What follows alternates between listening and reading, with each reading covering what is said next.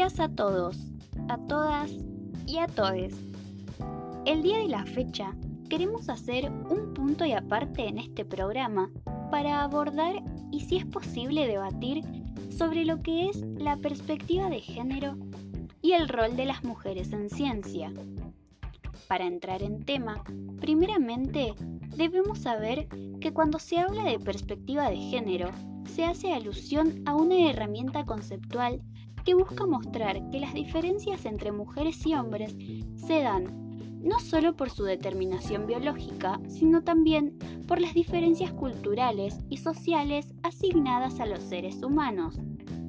Sus principales características y dimensiones son que moldea las normas que determinan las relaciones entre hombres y mujeres o es una relación de poder en la que el género masculino es valorado mejor que el género femenino.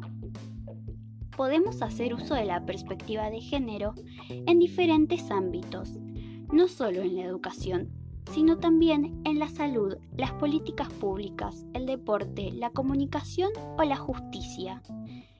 La perspectiva de género permite analizar cómo operan las representaciones sociales, los prejuicios y los estereotipos. Ahora bien, que ya conocemos un poco más de lo que es la perspectiva de género, podemos centrarnos en el rol que cumplen o no las mujeres en la ciencia. Sabemos que gran parte de esto que llamamos civilización, las mujeres tenían completamente vedado el acceso al conocimiento científico. Y aunque se lograron notables procesos, aún padecemos de la desigualdad y de los estereotipos que se nos adjudican a nosotras, las mujeres.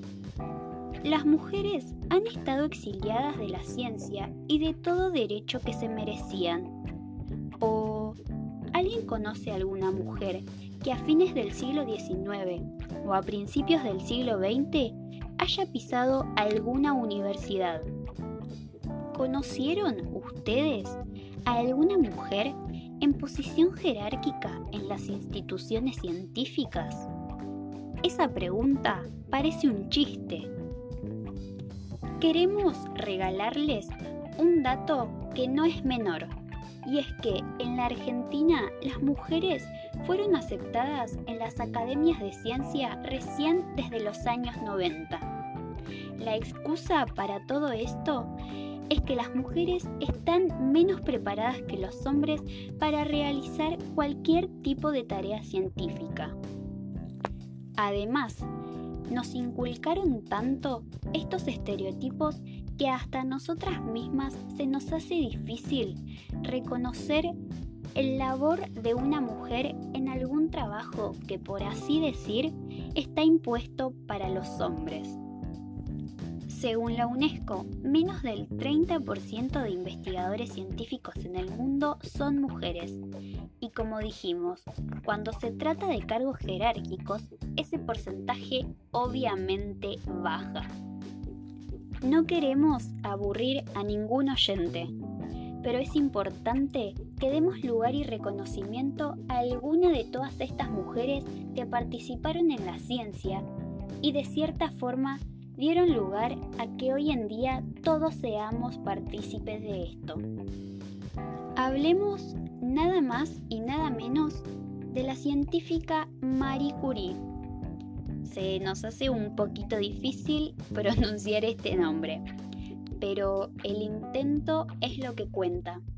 Sabemos que Marie Curie nació en Varsovia y estudió clandestinamente en la Universidad Flotante y comenzó su formación científica en dicha ciudad. A los 24 años siguió a su hermana a París, donde culminó sus estudios y llevó a cabo sus trabajos científicos más sobresalientes. Hablemos de sus logros.